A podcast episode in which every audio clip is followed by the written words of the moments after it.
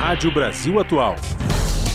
Para sugestões e comentários, entre em contato conosco por e-mail redação@jornalbrasilatual.com.br ou WhatsApp DDD 11 96893 7672. Acompanhe a nossa programação também pelo site redebrasilatual.com.br.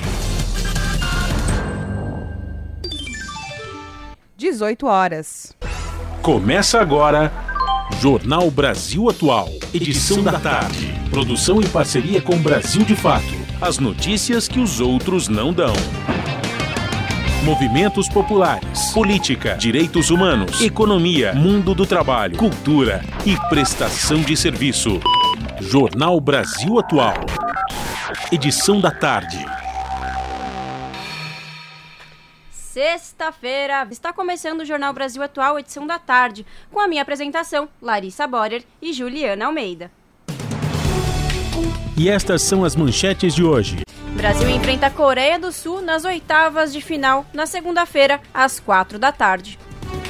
Arthur Lira, presidente da Câmara, concedeu aposentadoria ao presidente Bolsonaro pelo tempo em que o político atuou na Câmara dos Deputados. O valor deve girar em torno dos 30 mil reais.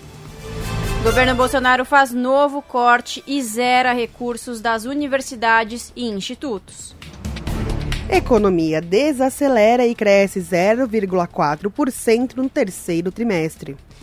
Presidente eleito Luiz Inácio Lula da Silva, do PT, afirmou nesta sexta-feira que a deputada Gleisi Hoffmann não será ministra do futuro governo e que só anunciará a equipe após ser diplomado pelo TSE. Indígenas propõem FUNAI dentro do futuro Ministério e demarcação imediata de 13 terras. São 6 horas mais 2 minutos. Participe do Jornal Brasil Atual da Brasil Atual, edição da tarde, por meio dos nossos canais no Facebook, facebook.com barra Rádio Brasil Atual.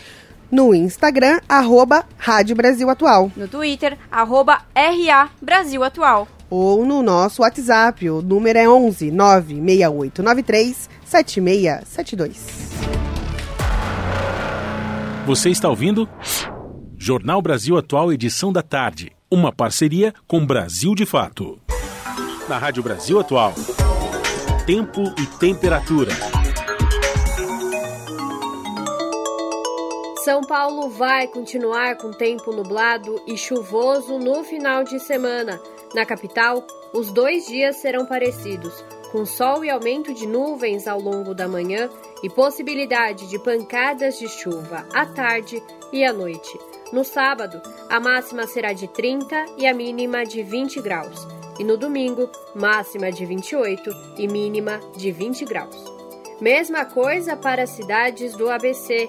Em Santo André, São Bernardo do Campo e São Caetano do Sul, os dois dias terão manhã de sol com muitas nuvens e chances de pancadas de chuva nos períodos da tarde e da noite. Para o sábado, a máxima será de 28 e a mínima de 20 graus. E para o domingo, máxima de 26 e mínima de 20 graus. Em Mogi das Cruzes, a previsão permanece a mesma. Tanto sábado quanto domingo vão começar com sol e terão aumento de nuvens pela manhã. Já à tarde e à noite, a previsão é de pancadas de chuva nos dois dias. Máxima de 29 e mínima de 19 graus no sábado e para o domingo, máxima de 27 e mínima de 19 graus. Para o interior de São Paulo, a previsão segue a mesma. Em Sorocaba, os dois dias terão manhã de sol entre nuvens e pancadas de chuva entre a tarde e a noite. No sábado, máxima de 29 e mínima de 20 graus. E no domingo, máxima de 27 e mínima de 21 graus. Júlia Pereira, Rádio Brasil Atual na Rádio Brasil Atual. Está na hora de dar o serviço. E vamos lá acompanhar como está o trânsito agora na cidade de São Paulo.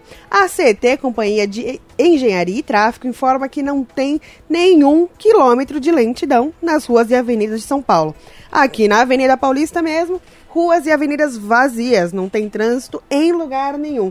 Então, para quem está indo para o centro, quem está indo para Zona Leste, Zona Sul, trânsito tranquilo. E como é que tá a situação do metrô e da CPTM, Larissa Vamos Bora? Lá, Juliana, metrô, tudo tranquilo, todas as linhas em operação normal.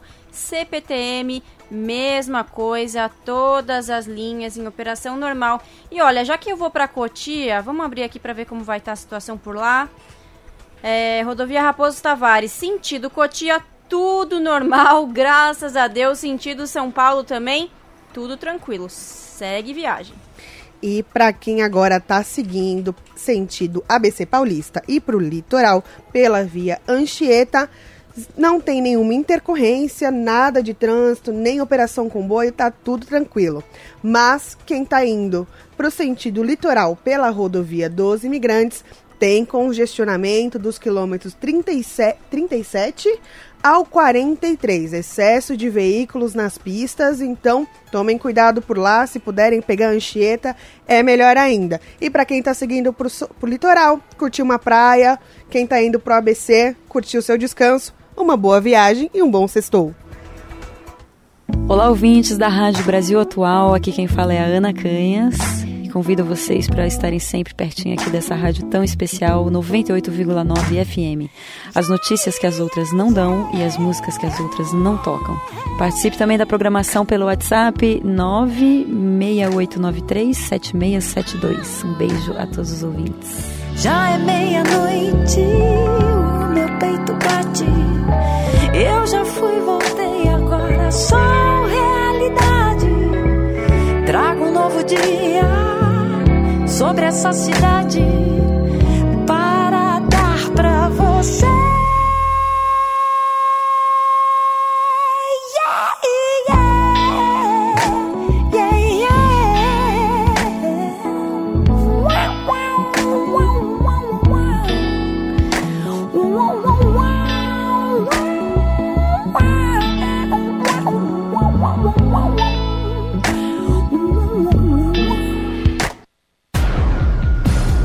Dezoito horas e sete minutos. E já que acabou os jogos de agora, vamos para um boletim da Copa do Mundo no Catar. Pelo grupo H, os uruguaios levaram a melhor contra a Gana. E o artilheiro do jogo foi o flamenguista Arrascaeta, jogador decisivo para a seleção com placar de 2 a 0. No mesmo horário, Portugal e Coreia do Sul se enfrentaram. O jogo terminou 2 a 1, favorável para os sul-coreanos. Mas, sendo assim, né, mesmo com a vitória Uru do Uruguai, Portugal e Coreia do Sul passam para a próxima fase da Copa do Mundo. E acabou agora há pouco os dois jogos das 16 horas, Sérvia e Suíça e Brasil e Camarões. O jogo entre a Sérvia e Suíça, grandes chances de, de gols é muito emocionante, placar de 3 a 2, vitória da Suíça. Teve até uma chance de briga no final do jogo, mas nada aconteceu. Já o jogo do Brasil foi morninho, morninho. Ninguém aqui na Rádio Brasil Atual acertou o bolão. Ninguém vai tomar cerveja agora no final da noite. Vai ficar acumulado para a semana que vem. Terminou com 1 a 0 para Camarões, né? Mas com esse resultado mesmo, com a, com a derrota do Brasil e vitória da Suíça, classificados Brasil e Suíça. Brasil foi classificado com saldo de gols. Amanhã começa a próxima fase da Copa do Mundo. No sábado, ao meio-dia, a Holanda enfrenta os Estados Unidos e às quatro da tarde tem jogo da Argentina contra a Austrália. No domingo, ao meio-dia, a França enfrenta a Polônia e a Inglaterra enfrenta a Senegal. Na segunda-feira, Japão enfrenta a Croácia ao meio-dia e às 16 horas o Brasil vai enfrentar a Coreia do Sul. E aí, pessoal, alguém aí tem algum palpite para segunda-feira, os Jogos do Brasil? Larissa Borer? Eu prefiro me abster. Amanda Nicole, se tem alguma, algum palpite no, no, no Jogo do Brasil na segunda-feira? Tudo imprevisível, né? Vamos lá, vou, vou 2x0 Brasil, vai. Eu vou apostar 1x0 pro Brasil porque eu acredito. Vamos ver se vai acontecer ou não, né? Mas a gente vai torcer que a gente vai estar tá com a seleção de titulares. Vai ter gol do nosso Vini Júnior, hein? Você está ouvindo? Jornal Brasil Atual, edição da tarde. Uma parceria com Brasil de Fato. 18 horas mais 9 minutos. E o presidente da Câmara, Arthur Lira, do Progressistas de Alagoas, concedeu a aposentadoria ao presidente Jair Bolsonaro pelo tempo em que o político do PL atuou na Câmara dos Deputados. O valor deve girar em torno de 30 mil reais. Bolsonaro foi deputado federal de 1991 a 2018, ano em que se elegeu presidente da República. Pela lei, ele tem direito a receber a aposentadoria de parlamentar. O despacho do presidente da Câmara foi assinado em 30 de novembro, data a partir da qual a aposentadoria é concedida, e publicado no Diário Oficial da União desta sexta-feira. 18 horas e 10 minutos. Com o apagão de dados e orçamentário, Bolsonaro dá cartada final nos órgãos ambientais. Operações de fiscalização ambiental poderão ser prejudicadas, alerta a Associação de Servidores do Setor. Com reportagem de Murilo Pajola, a locução é de Douglas Matos, do Brasil de Fato. O governo Bolsonaro promoveu nesta semana um apagão orçamentário e de dados em dois órgãos federais responsáveis pela preservação ambiental no país: o IBAMA, Instituto Brasileiro do Meio Ambiente e dos Recursos Naturais Renováveis, e o ICMBio, Instituto Chico Mendes de Conservação da Biodiversidade. Com o corte de 90 milhões no orçamento do Ministério do Meio Ambiente, o IBAMA corre o risco de paralisar as atividades ainda neste ano. Pode faltar dinheiro para operações de fiscalização, além de despesas correntes, como água, energia elétrica, vigilância, telefonia e pagamento de funcionários terceirizados. No ICMBio, que administra 310 unidades de conservação em todos os biomas, o SEI, Sistema Eletrônico de Informações, está inoperante. Com isso, os funcionários trabalham sem acesso aos dados, que são praticamente todos informatizados. A ASESMA Nacional, a Associação dos Servidores Ambientais, que representa trabalhadores do setor no governo federal, chamou a paralisação dos órgãos de última cartada de Bolsonaro para favorecer desmatadores. A entidade lembra que a tentativa de paralisar as atividades dos órgãos ocorre durante a transição do governo federal, que depende do acesso aos dados para planejar a reestruturação da política ambiental a partir de 2023. Após a vitória eleitoral de Luiz Inácio Lula da Silva do PT, a Amazônia atingiu recordes de devastação para o período do ano. As queimadas no Acre e Rondônia, estados que deram mais de 70% de votos a Bolsonaro em 2022, superaram as piores marcas já registradas na primeira semana de novembro. No legado da atual gestão, que termina em 30 dias, estão a tentativa de extinguir o Ministério do Meio Ambiente, boicotes às operações de fiscalização, normas que fragilizaram a aplicação de multas e a permanência de militares e pessoas sem experiência em cargos considerados fundamentais. Da Rádio Brasil de Fato, com reportagem de Murilo Pajola em Lábrea, no Amazonas. Locução: Douglas Matos. 18 horas mais 12 minutos o presidente eleito Luiz Inácio Lula da Silva, do PT, afirmou nesta sexta-feira que a deputada Gleisi Hoffmann não será ministra do futuro governo e que só anunciará a equipe após ser diplomado pelo Tribunal Superior Eleitoral. As declarações de Lula foram dadas ao conceder uma entrevista coletiva no Centro Cultural Banco do Brasil, em Brasília, onde funciona o gabinete de transição do governo. Gleisi, que é a atual presidente do PT, acompanhou a entrevista de Lula. Ainda na entrevista, Lula também disse que a base dos ministérios do futuro governo será a mesma de quando ele deixou o mandato em 2010, acrescentando o Ministério dos Povos Originários. Durante a entrevista, Lula reafirmou ter compromisso com o crescimento econômico do país com a retomada do emprego. Segundo o presidente eleito, o trabalho que a equipe de transição tem feito é minucioso. 8 horas e 14 minutos. Indígenas propõem FUNAI dentro de futuro ministério e demarcação imediata de 13 terras. Os indicativos preliminares foram apresentados pelo grupo da equipe de transição. O relatório final será entregue no dia 11. Com reportagem de Gabriela Moncal, a locução é de Douglas Matos, do Brasil de Fato.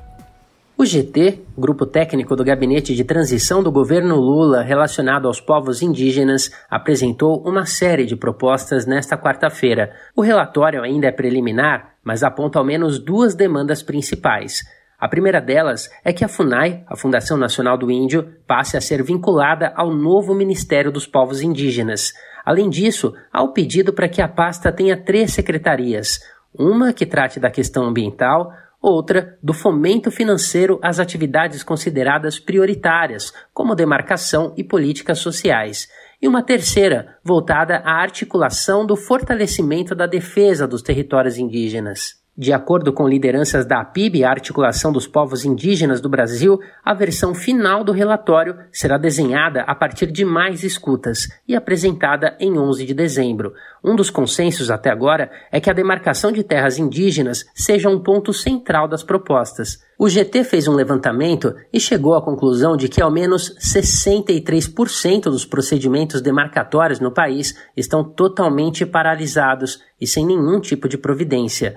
No documento preliminar, são elencadas 13 TIs, terras indígenas, prontas para serem homologadas, sem qualquer empecilho administrativo ou judicial. Os territórios com demarcação imediata reivindicada pelo GT são dos povos Pataxó, Cariri-Chocó, Potiguara, Chucuru Cariri, Tremembé, Guarani, Caingangue, Carajá, Arara, Catuquinapano, Iauá-Nauá, Tucano e Cocama. O indicativo inicial é que a FUNAI, órgão vinculado ao Ministério da Justiça, esteja pela primeira vez submetido a uma pasta comandada por uma ou um indígena. Após os assassinatos do indigenista Bruno Pereira e do jornalista Dom Phillips em junho deste ano no Vale do Javari, a expectativa é que o órgão passe por intensas transformações. Os integrantes do GT defendem também que o Conselho Nacional de Política Indigenista seja reativado, isso como um órgão colegiado dentro do Ministério, um espaço que deve garantir a participação de representantes das comunidades e da sociedade civil. Outro ponto é que a saúde indígena seja uma das prioridades incorporadas pelo próximo governo. O grupo de trabalho também sugere a desmilitarização dos D6, que são os distritos sanitários especiais indígenas, já que muitos deles estão sob o comando de generais. O GT fez ainda um levantamento de atos administrativos do Poder Executivo que devem ser revogados imediatamente. Entre eles, um parecer normativo da Advocacia Geral da União que, na prática, restringe o direito à demarcação de terras por adotar a perspectiva do marco temporal. Segundo esse marco temporal, repudiado pelos indígenas, só teriam direito ao território os povos que o tivessem ocupado antes de 1988, data da promulgação da Constituição Federal. Além disso, o movimento indígena demanda que o novo governo atue para barrar uma série de projetos de lei tramitando no Congresso Nacional, apelidados de Pacote da Destruição. Em tempos de atenções voltadas à Copa do Mundo e para a PEC da transição, alguns desses projetos avançam a toque de caixa em Brasília. Um dos exemplos é o PL do veneno e o PL que fala da questão da regularização fundiária, que, na visão das lideranças indígenas, favorece a grilagem de terras públicas. De São Paulo, da Rádio Brasil de Fato, com reportagem de Gabriela Moncal. Locução: Douglas Matos. E no programa Entrevistas de ontem, Juca Kifuri bateu um papo com o governador eleito do Ceará, Eumano de Freitas. A futura relação com o governo do presidente Lula e os desafios no estado foram alguns dos assuntos em pauta. Acompanhe com Júlia Pereira. Eumano de Freitas foi o convidado de Juca Kifuri no programa Entrevistas desta semana. Eleito governador do Ceará com 53,69% dos votos no primeiro turno, Eumano vai assumir a cadeira em janeiro de 2023, após o seu segundo mandato como deputado estadual. Mesmo antes de entrar para a política, a vida de Eumano já havia sido traçada ao lado dos movimentos sociais e na defesa de grupos mais vulneráveis. Filho de um agricultor e uma professora, ele promete que nos próximos quatro anos também vai priorizar o povo pobre do Ceará, começando pelo combate à fome no estado, o que, segundo ele, será a primeira ação do seu governo. Minha primeira ação do governo será uma forte campanha contra a fome. Meu primeiro grupo de trabalho da transição com a governadora Isolda é desenhando uma campanha contra a fome no estado do Ceará essa campanha com envolvimento de movimentos sociais, de igrejas, de prefeitos e prefeitas, da sociedade civil, com o setor empresarial, aproveitando todas as experiências que tivemos na pandemia. Eu mesmo, como deputado, acompanhei vários grupos de igreja e de bairros que estavam fazendo é, quentinhas, sopões para distribuir para a população na época da pandemia, mas eu quero fazer uma ação muito forte do Estado para apoiar essas iniciativas e que a gente possa, junto com as prefeituras, é, nós já estamos com o cadastramento praticamente todo feito, localizando onde estão essas pessoas, encontrá-las e nós garantimos a ação e não temos é, uma situação de fome no Ceará. Nós temos um orçamento de cerca de 30 bilhões de reais e na minha cabeça e no coração não é possível que um Estado que tem 30 bilhões de orçamento não possa minimamente atenuar e resolver o problema da fome do seu povo. Então isso para nós, para mim é uma prioridade absoluta e nós vamos integrar todas as áreas do governo para fazer esse enfrentamento. É claro que com um olhar mais estratégico de geração de emprego, porque isso é o que vai, digamos, nos libertar efetivamente da fome, é, das pessoas terem trabalho, dignidade, de construírem sua família com trabalho, para isso precisa ter geração de emprego, mas a fome não pode esperar, então nós vamos já na primeira semana de janeiro já iniciar uma campanha muito forte. Nós já temos aqui iniciativas do nosso governo atual sobre isso, mas nós vamos ampliar bastante. Além do combate à fome no Estado, Eumano também terá outro desafio quando assumir o Palácio da Abolição em janeiro de 2023. Com a renovação de 46% da Assembleia Legislativa do Ceará, prevaleceram os políticos progressistas. Porém, a extrema-direita ainda marca presença no parlamento, sobretudo com a eleição de Carmelo Neto, do PL, deputado estadual mais votado do Ceará. Desafios que, segundo ele, serão vencidos no diálogo. Eu quero, como governador, ter uma postura de ouvir claramente a oposição, ouvir os deputados da base, mas ter uma postura de quem, independente das vezes de quem está falando, eu quero saber se a proposta que a pessoa está fazendo tem consistência e pode colaborar para alguma política pública do Estado do Ceará.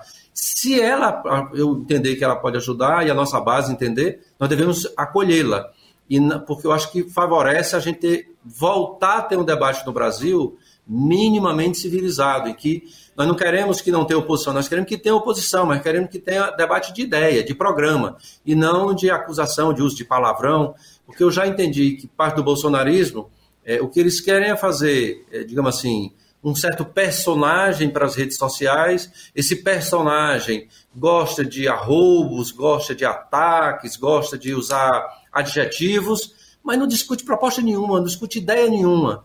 E eu acho que é isso que nós temos que evitar: é exigir no Brasil e no meu Estado de que a gente tenha debate de ideias, de sugestões, e penso que no parlamento cearense nós vamos encontrar caminhos de construção de entendimentos e também sabendo que a oposição é plural. Entre todos os estados brasileiros, o Ceará foi o quarto com maior número de votos ao presidente da República eleito. No segundo turno, Lula venceu em todos os 184 municípios cearenses e obteve 69,97% dos votos válidos contra 30,03% recebidos por Bolsonaro. Apesar disso, o governador eleito Eumano de Freitas não espera que o petista priorize o Ceará nos próximos quatro anos, mas sim que continue adotando uma postura republicana, como fez nos dois mandatos passados. O que eu espero do presidente Lula é o que ele já fez quando presidiu o Brasil, ter uma postura republicana. Eu, eu não quero é, que o presidente Lula trate o Ceará de maneira diferenciada porque aqui teve mais votos. Eu quero que o presidente Lula trate o Ceará de maneira justa, é, como eu acho que ele deve tratar todos os estados. E acho que deve abrir o seu governo para que aqueles que têm projetos possam sentar com o governo. Foi assim que ele fez quando presidiu o Brasil o prefeito podia ser da base, podia ser da oposição, apresentava os projetos, os bons projetos serem avaliados. Eu tenho o desafio de trabalhar muito para apresentar bons projetos ao governo federal. E, claro, vou tratar com o presidente Lula para que esses projetos possam ser avaliados. Que nós tivemos, ele já me antecipou que gostaria que o Ceará apresentasse três projetos de infraestrutura para o desenvolvimento do Ceará. E disse que vai pedir isso a todos os governadores. E eu acho que é, é isso que eu espero do presidente Lula um tratamento republicano com todos os governadores, e eu tenho que cumprir o meu dever de apresentar em todas as áreas o máximo de projetos que eu possa apresentar e realizar com, com o presidente Lula. O Entrevistas com Juca Kifuri vai ao ar todas as quintas-feiras na TVT, no período da Copa do Mundo, um pouco mais tarde, às 9h45 da noite. A íntegra dos programas anteriores está disponível no YouTube e também em formato de podcast nas plataformas de áudio digital. Júlia Pereira, Rádio Brasil Atual e TVT. 18 horas e 24 minutos. Economia desacelera e cresce 0,4% no terceiro trimestre. PIB da economia nacional acumula alta de 3% durante os últimos 12 meses. Com reportagem de Murilo Pajola, a locução é de Douglas Matos, do Brasil de Fato. O ritmo do crescimento da economia brasileira caiu do segundo para o terceiro trimestre deste ano. O PIB, Produto Interno Bruto, cresceu 0,4% de julho a setembro de 2022. De janeiro a março, tinha crescido 1,3% e de abril a junho, 1%. O PIB é a soma de toda a riqueza gerada por um país. No caso do Brasil, ele é calculado pelo Instituto Brasileiro de Geografia e Estatística, o IBGE, que divulgou os novos dados do indicador econômico nesta quinta-feira. O crescimento do terceiro trimestre é o quinto consecutivo registrado pelo IBGE. Segundo o órgão, nos últimos 12 meses, o PIB nacional cresceu 3%. Além disso, o PIB do terceiro trimestre totalizou 2 trilhões e 544 bilhões de reais. O setor de serviços foi o que mais cresceu em relação ao trimestre anterior, 1,1%. Já a agropecuária recuou 0,9%.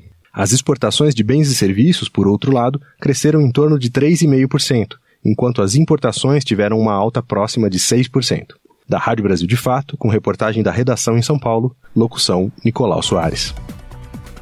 E após o Ministério da Educação do atual governo, que havia voltado atrás e desistido de congelar 122 milhões de reais das contas dos institutos federais, os leitores foram surpreendidos com um novo bloqueio no orçamento, ainda maior do que o anunciado anteriormente. Na noite desta quinta-feira, dia 1 de dezembro, eles perderam até o que não tinham, um total de 208 milhões de reais, segundo o Conselho Nacional das Instituições da Rede Federal de Educação Profissional, Científica e Tecnológica, a CONIF. E só foi descoberto essa mudança por conta de um comunicado no Sistema Integrado de Administração Financeira do Governo Federal. Um trecho do texto diz, aspas, novo decreto zerou o limite de pagamentos das despesas discricionárias do MEC previsto para o mês de dezembro Fecha aspas. Com essa medida, a verba dedicada a pagamentos de contas de luz e de água, bolsas de estudo, salários de funcionários terceirizados, como das equipes de limpeza e segurança, auxílios para alimentação e transporte dos estudantes serão afetadas. Consequentemente, os institutos não só perderam a possibilidade de reservar recursos para quitar despesas do fim do ano, como também não poderão honrar os pagamentos com os quais já haviam se comprometido. Esse é o Jornal Brasil Atual, edição da tarde. Uma parceria com Brasil de Fato. 18 horas e 28 minutos. O plenário do Senado aprovou o projeto do decreto legislativo que ratifica o texto da Convenção de Viena sobre o direito dos tratados entre Estados e organizações internacionais ou entre organizações internacionais. Concluída em Viena em 21 de março de 1986. A repórter Regina Pinheiro tem os detalhes o Senado aprovou o texto da Convenção de Viena sobre o direito dos tratados entre Estados e organizações internacionais ou entre organizações internacionais, concluída em Viena em 21 de março de 1986. A Convenção de Viena é um documento que estabelece as regras comuns para a assinatura de tratados internacionais e sua primeira versão foi estabelecida em 23 de maio de 1969, referindo-se unicamente à celebração de tratados entre Estados soberanos. Em 1986, houve o desdobramento da primeira Convenção de Viena, com a adaptação das primeiras regras às especificidades das organizações internacionais, como sujeitos de direito internacional público em suas relações com os Estados soberanos, Dessa forma, além das normas para assinatura de tratados internacionais entre Estados soberanos, a Convenção passou a ser um regramento também para acordos entre Estados e organizações internacionais ou entre as organizações internacionais. O governo avalia que a ratificação pelo Brasil desse importante instrumento do direito internacional constitui interesse de política externa, na medida em que dará maior segurança jurídica à assinatura e implementação de acordos entre o país e as organizações internacionais. Com a ratificação, o crescimento da participação do Brasil em organismos multilaterais que se reflete no aumento do número de atos firmados com essas entidades, será fortalecido do ponto de vista jurídico institucional, consolidando a posição do país na codificação do direito internacional. Para o relator, senador Carlos Portinho, do PL do Rio de Janeiro, a Convenção de Viena é o tratado mais importante do direito internacional. PDL aprovado hoje no plenário do Senado ratifica o Tratado de Viena, que talvez, talvez não, certamente é o tratado mais importante do direito internacional, que trata dos acordos, dos, dos tratados entre nações e entre organismos internacionais. É uma vitória que coloca o Brasil no mapa global da sua importância e da importância desse tratado, que é o Tratado de Viena também aprovado acordo sobre serviços aéreos entre o Brasil e Vietnã, assinado em Brasília em 2 de julho de 2018. O tratado, que contém 24 artigos, é um acordo de serviços aéreos, ASA, cujo objetivo é disciplinar o transporte aéreo de passageiros, de cargas e mala postal, especificando a designação de empresas, rotas, tarifas e segurança. O acordo tem como finalidade incrementar os laços de amizade, entendimento e cooperação entre Brasil e Vietnã, a partir da existência de marco legal estável para a operação de serviços aéreos entre os territórios dos dois países, conforme o relator Carlos Portinho, por estar já adequada a nova liberação das conectividades aéreas, ele é considerado um acordo de céu aberto que flexibiliza as regras para voos comerciais. Ainda aprovado acordo de cooperação técnica entre o Brasil e o governo da Comunidade da Dominica, assinado em Rousseau em 7 de julho de 2014.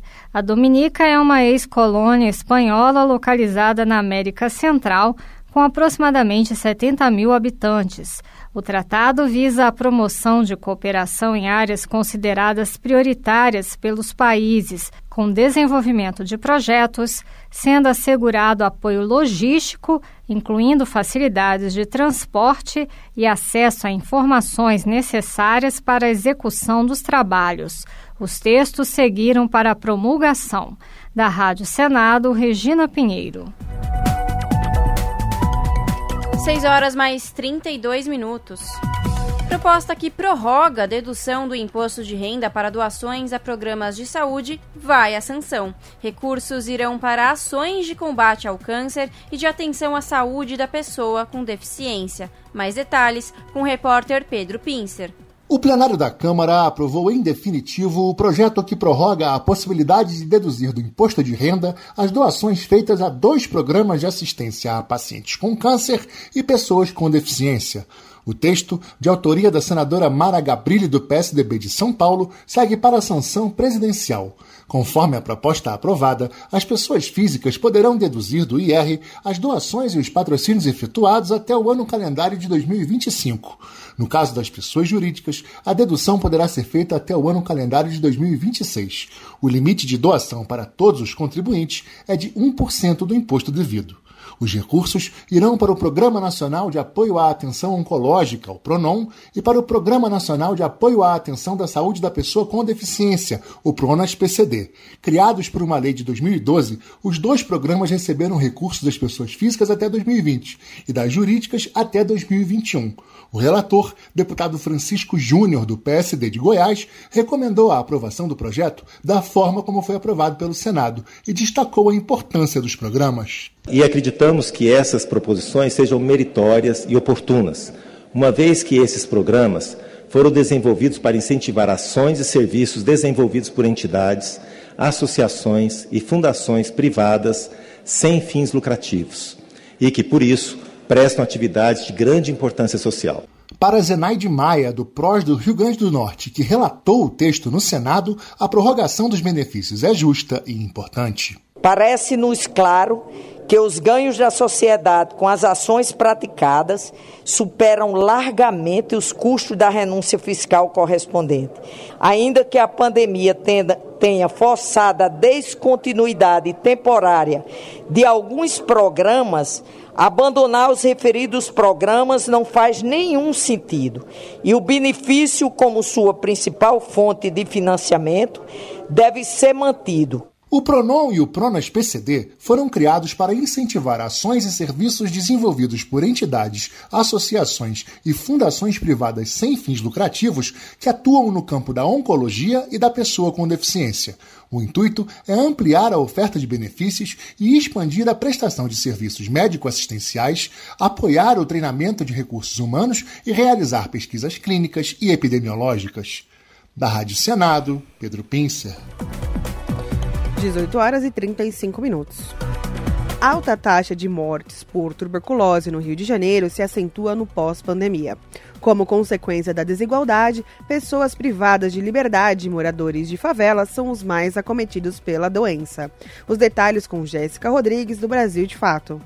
Anualmente, a tuberculose mata um milhão e meio de pessoas em todo o mundo. O Brasil registra um terço dos casos da doença nas Américas. O Rio de Janeiro é o segundo estado com mais casos de tuberculose no país e o primeiro em mortalidade, de acordo com o boletim epidemiológico da tuberculose do Ministério da Saúde. A meta da Organização Pan-Americana de Saúde é que a tuberculose seja eliminada nas Américas até o ano de 2035. Porém, a pandemia de Covid-19 pode ter atrapalhado esse cenário. É o que diz o pneumologista e presidente da Comissão de Tuberculose da Sociedade de Pneumologia e Tisiologia do Estado do Rio de Janeiro, Jorge Eduardo Pio. Durante a pandemia, a gente teve muita dificuldade de fazer isso, porque as pessoas não estavam saindo de casa, as pessoas estão. O serviço de saúde não pôde se dedicar a fazer isso, então os profissionais estavam muito ocupados, né, mobilizados com, com a pandemia, e a gente teve muita dificuldade. Uma boa parte dessa piora em alguns bairros da cidade está muito relacionada ao efeito da pandemia, né? porque as comunidades sofreram mais em todos os sentidos. Mas elas perderam também muito do acompanhamento de saúde que elas tinham, é, também por conta disso. O sistema de saúde pública teve que se focar no acompanhamento da Covid. Jorge explica que as altas taxas da doença estão relacionadas com a desigualdade social do Estado. Pessoas privadas de liberdade e moradores de favelas acabam sendo os mais acometidos pela doença. É uma doença de transmissão respiratória e também muito relacionado às condições de sociais, né?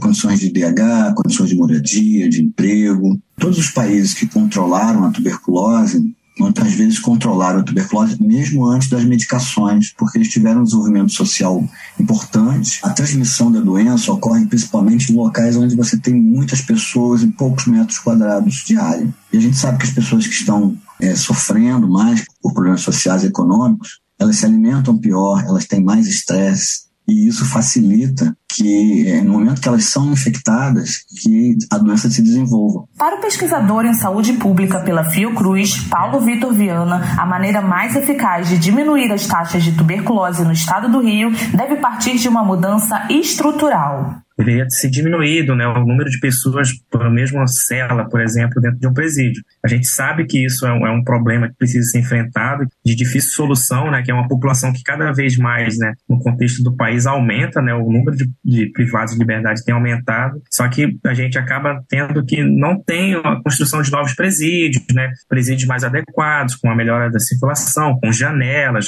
algo que facilite a entrada da luz solar, a circulação de ar. Outro problema que pode ter influência influência no aumento de casos da doença é a queda na vacinação nos últimos anos. O prognóstico é a tendência de aumento de casos de tuberculose nos próximos anos, pelo menos até 2025. A vacina BCG é a primeira vacina né, que é ofertada né, para todo cidadão brasileiro assim que nasce. É uma vacina que protege contra as formas graves da doença, da tuberculose, né, que é aquela forma disseminada ou até mesmo a meninja, que acomete as crianças até os 5 anos. Então, a BCG ela garante uma proteção para a criança até o quinto ano de vida. E o país tem passado recentemente por racionamento das doses né, de BCG, por várias dificuldades, né, entre elas dificuldade na aquisição né, de, de lotes, né, de importação dessa vacina que vem da Índia, e também por conta do fechamento da nossa única fábrica que tem no Brasil né, de produção da, da vacina BCG, que era a Fundação Ataúfo de Paiva. Ela está interditada pela Anvisa. Né? Em nota, a Secretaria de Estado de Saúde do Rio informou que o plano estadual tem como meta detectar por ano 90% dos casos estimados. Além disso, firmou um projeto junto com o Ministério da Saúde e o OPAS para promover ações nos municípios de controle e erradicação da doença. Sobre o racionamento de doses da BCG, a secretaria não respondeu. Do Rio de Janeiro, para a Rádio Brasil de Fato, Jéssica Rodrigues. Senado aprova a regulamentação da teleconsulta para todos os profissionais da saúde. A repórter Erika Christian acompanhou a votação. Com a aprovação do projeto, a teleconsulta estará disponível de forma definitiva para todos os profissionais da saúde, seguindo os mesmos padrões éticos e normativos. Até então, a Lei 13.989 de 2020, já revogada, autorizava apenas os atendimentos médicos durante a pandemia da Covid-19. Pela proposta da deputada Adriana Ventura, do Novo de São Paulo, será considerada telesaúde a prestação de serviços de saúde à distância por meio de tecnologias da informação e comunicação, a exemplo do celular e de forma que seja garantida a confidencialidade. O projeto garante ao paciente e ao profissional da saúde a escolha por esta modalidade, sem prejuízo da consulta presencial, que poderá ser da preferência de um dos dois, como explicou o relator, senador veneziano Vital do Rego, do MDB da Paraíba. Nem o profissional médico é obrigado a fazer o atendimento remotamente, se ele não quiser, como também nós, enquanto pacientes, se não quisermos, temos todo o direito de exigir o atendimento presencial.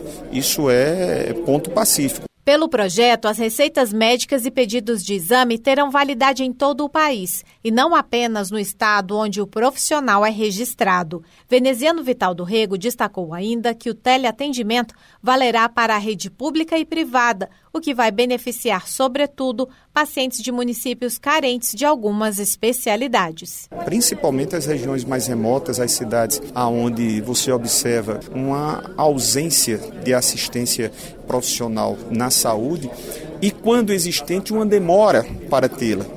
Então, esse avanço das tecnologias na área de saúde permitirão diminuir sobremaneira né, as desventuras de milhões de brasileiros. O projeto também prevê que as empresas intermediadoras de serviços médicos deverão ter registro no Conselho Regional de Medicina no estado onde estão sediadas. Caberá aos CRMs a fiscalização desse tipo de atendimento. A proposta que volta para a Câmara dos Deputados proíbe a atuação do farmacêutico na modalidade de telesaúde.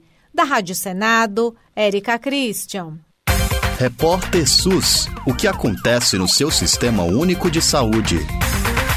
O Brasil perdeu a chance de usar sua estrutura de atenção primária à saúde e desacelerar a pandemia de Covid-19 ainda no início dos casos. Esse apontamento foi feito por especialistas em artigo publicado na revista Medicina da Família e Comunidade. De acordo com a publicação, o país já demonstrou diversas vezes sua capacidade de enfrentar situações críticas e emergenciais. Mas a falta de coordenação e de unidade nas ações por parte do Ministério da Saúde levou o país a perder essa oportunidade. Como exemplo, o estudo cita as experiências anteriores com a dengue, a zika e ebola. Nesses casos, foi utilizada a capacidade de atendimento da rede de APS, ou seja, Atenção Primária à Saúde. Segundo uma das autoras do artigo, a pesquisadora Michele Fernandes, da Universidade de Brasília, unidades de APS chegaram a ser fechadas no período. A estratégia priorizou os casos mais graves e deixou a prevenção de lado. No início da pandemia, houve uma negligência na reorganização da atenção primária para atuar nesse contexto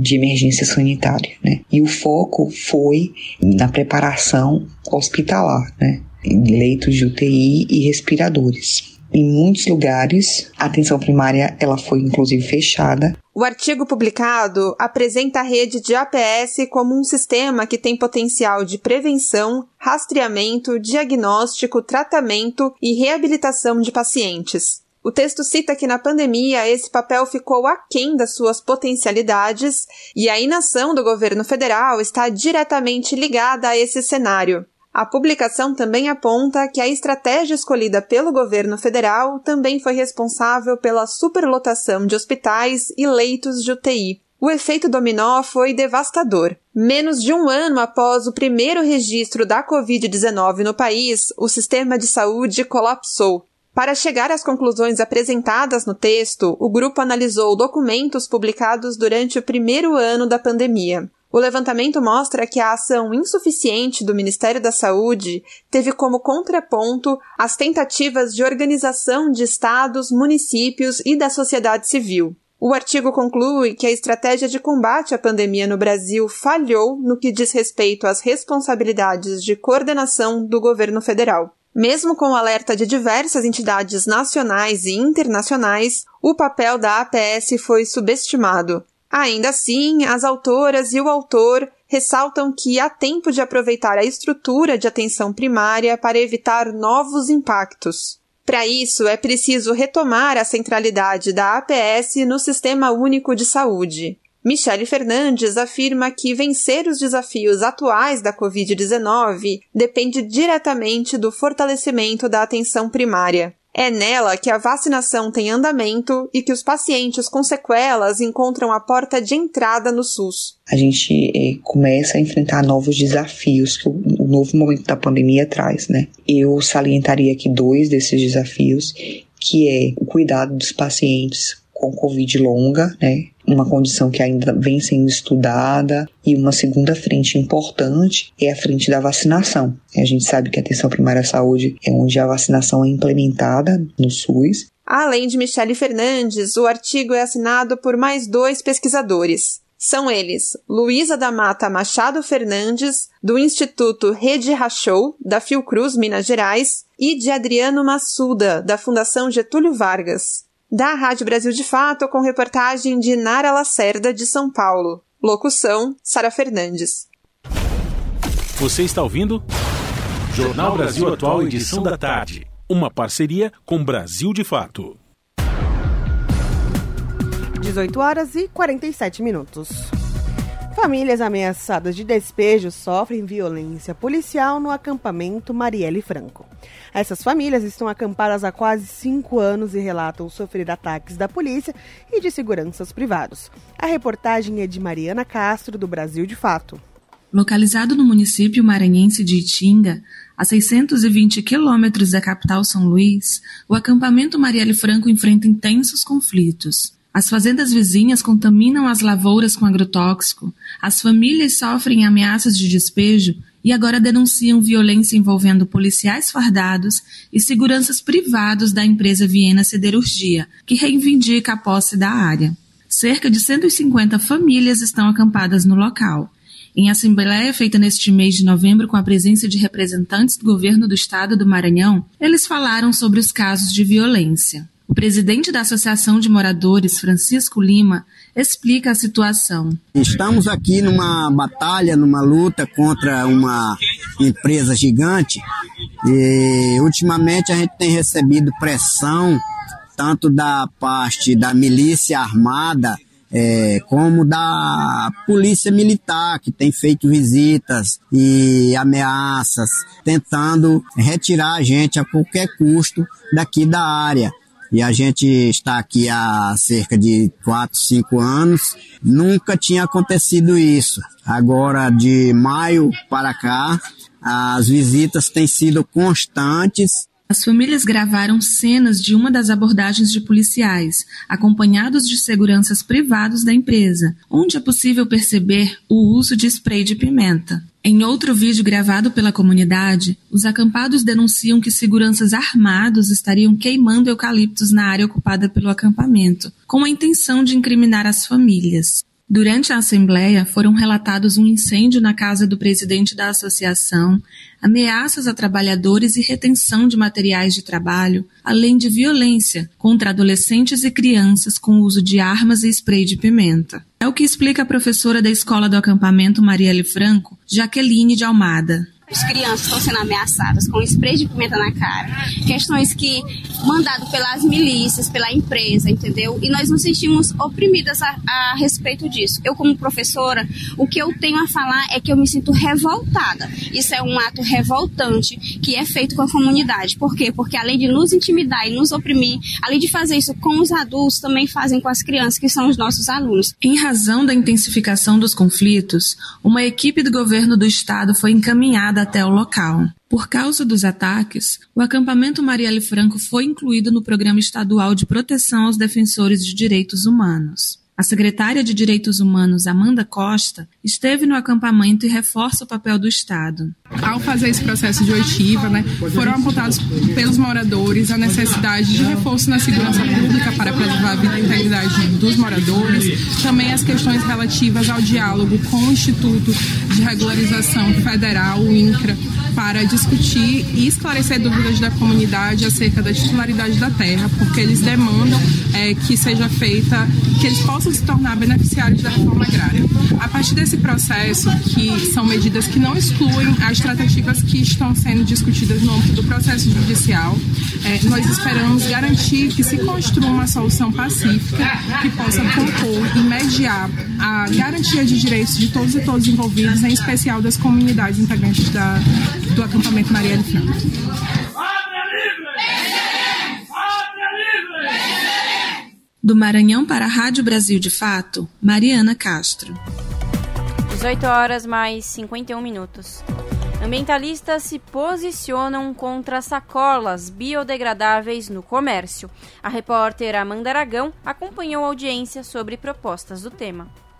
Durante a reunião da Comissão do Meio Ambiente da Câmara, entidades da indústria e da sociedade civil se posicionaram contra a proposta que obriga a substituição das sacolas de plástico comum por plástico oxibiodegradável. Como explicou Álvaro Furtado, da Confederação Nacional do Comércio, o plástico oxibiodegradável tem aditivos que aceleram a degradação da sacola. Só que ela não simplesmente desaparece, ela é reduzida a microplástico e por isso esse tipo de sacola precisa ser descartado corretamente. A preocupação de Furtado é que essas partículas de microplástico acabem indo para a natureza, se espalhando para o organismo dos animais e dos seres humanos. Considerando o projeto de lei, não há incentivo ao consumo sustentável. A proposta não é adequada, pois, primeiro, não desestimula o uso desenfreado das sacolas de uso único. Dois, a, a, existência de solução adequada para tratar da oxibiodegradação das sacolas é duvidosa. Lara Ivanik, da entidade ambiental Oceana Brasil, também é contra o plástico oxibiodegradável.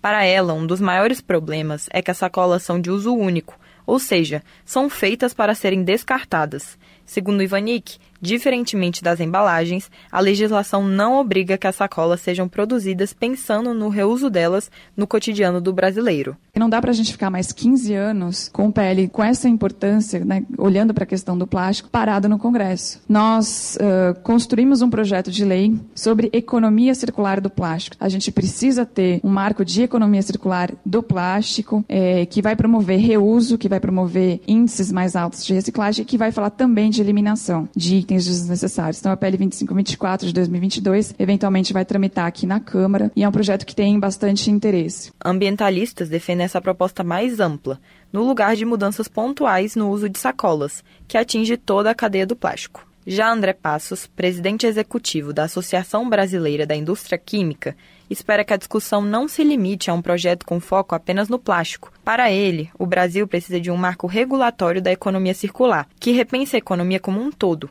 para que produtos feitos de qualquer material completem uma espécie de ciclo. O modelo de produção da economia circular é pensado para que os produtos durem mais e sejam reciclados ou reutilizados. Rodrigo Sabatini, presidente da instituição Lixo Zero, disse que as sacolas plásticas de supermercado se tornaram culturais no Brasil e, por serem gratuitas, a qualidade é péssima e o seu uso é muitas vezes irresponsável. Sabatini acredita que, quando o assunto é sustentabilidade, os brasileiros precisam ser reeducados. Temos que criar uma cultura do cuidar e até não sou contra a distribuição de sacola plástica. Acho que poderia ter sacola retornável ou poderia ser sacolas vendidas, que daí, uma vez vendidas, o consumidor pode exigir a qualidade dessa sacola. Então, nós vamos pagar por uma sacola que possa carregar duas garrafas de dois litros de água. As experiências internacionais é que você vai lá, compra uma, uma sacola que você vai reusar aquela sacola plástica mais de 10 vezes, porque você pagou por ela. Com isso, você cria uma cultura. Paulo Henrique Teixeira, da Associação Brasileira da Indústria do Plástico, diz que cobrar pelas sacolas é uma ótima forma de reduzir o consumo exagerado de plástico, como tem sido feito em São Paulo. Para o deputado Carlos Gomes, do Republicanos Gaúcho, a reunião deixou clara a necessidade de reescrever o texto do projeto, que substitui as sacolas de plástico comum por plástico oxibiodegradável, para que só então a proposta avance na Câmara, já que a maioria dos participantes concordou nos prejuízos que esse tipo de sacola pode gerar. Da Rádio Câmara, de Brasília, Amanda Aragão. 18 horas e 55 minutos. Indígenas propõe FUNAI dentro do futuro Ministério de Demarcação Imediata de 13 terras. Os indicativos preliminares foram apresentados pelo grupo de transição e o relatório final será entregue no dia 11. Com reportagem de Gabriela Moncal, a locução é de Douglas Matos no Brasil de Fato. O GT, grupo técnico do gabinete de transição do governo Lula relacionado aos povos indígenas, apresentou uma série de propostas nesta quarta-feira. O relatório ainda é preliminar, mas aponta ao menos duas demandas principais. A primeira delas é que a FUNAI, a Fundação Nacional do Índio, passe a ser vinculada ao novo Ministério dos Povos Indígenas. Além disso, há o pedido para que a pasta tenha três secretarias: uma que trate da questão ambiental, outra do fomento financeiro às atividades consideradas prioritárias, como demarcação e políticas sociais, e uma terceira voltada à articulação do fortalecimento da defesa dos territórios indígenas. De acordo com lideranças da APIB, a Articulação dos Povos Indígenas do Brasil, a versão final do relatório será desenhada a partir de mais escutas e apresentada em 11 de dezembro. Um dos consensos até agora é que a demarcação de terras indígenas seja um ponto central das propostas. O GT fez um levantamento e chegou à conclusão de que ao menos 63% dos procedimentos demarcatórios no país estão totalmente paralisados e sem nenhum tipo de providência. No documento preliminar, são elencadas 13 TIs, terras indígenas, prontas para serem homologadas, sem qualquer empecilho administrativo ou judicial. Os territórios com demarcação imediata reivindicada pelo GT são dos povos Pataxó, Cariri-Chocó, Potiguara, Chucuru Cariri, Tremembé, Guarani, Caingangue, Carajá, Arara, Catuquina Pano, Iauá-Nauá, Tucano e Cocama. O indicativo inicial é que a FUNAI, órgão vinculado ao Ministério da Justiça, esteja pela primeira vez submetido a uma pasta comandada por uma ou um indígena. Após os assassinatos do indigenista Bruno Pereira e do jornalista Dom Phillips em junho deste ano no Vale do Javari, a expectativa é que o órgão passe por intensas transformações. Os integrantes do GT defendem também que o Conselho Nacional de Política Indigenista seja reativado, isso como um órgão colegiado dentro do Ministério, um espaço que deve garantir a participação de representantes das comunidades e da sociedade civil.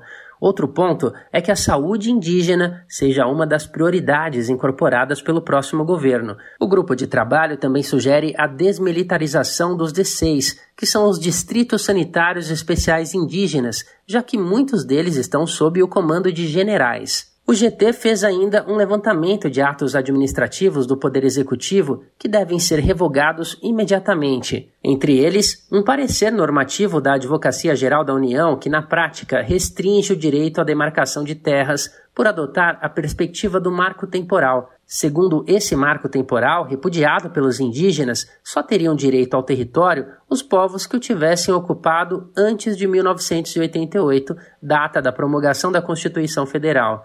Além disso, o movimento indígena demanda que o novo governo atue para barrar uma série de projetos de lei tramitando no Congresso Nacional, apelidados de Pacote da Destruição. Em tempos de atenções voltadas à Copa do Mundo e para a PEC da transição, alguns desses projetos avançam a toque de caixa em Brasília. Um dos exemplos é o PL do veneno e o PL que fala da questão da regularização fundiária, que, na visão das lideranças indígenas, favorece a grilagem de terras públicas.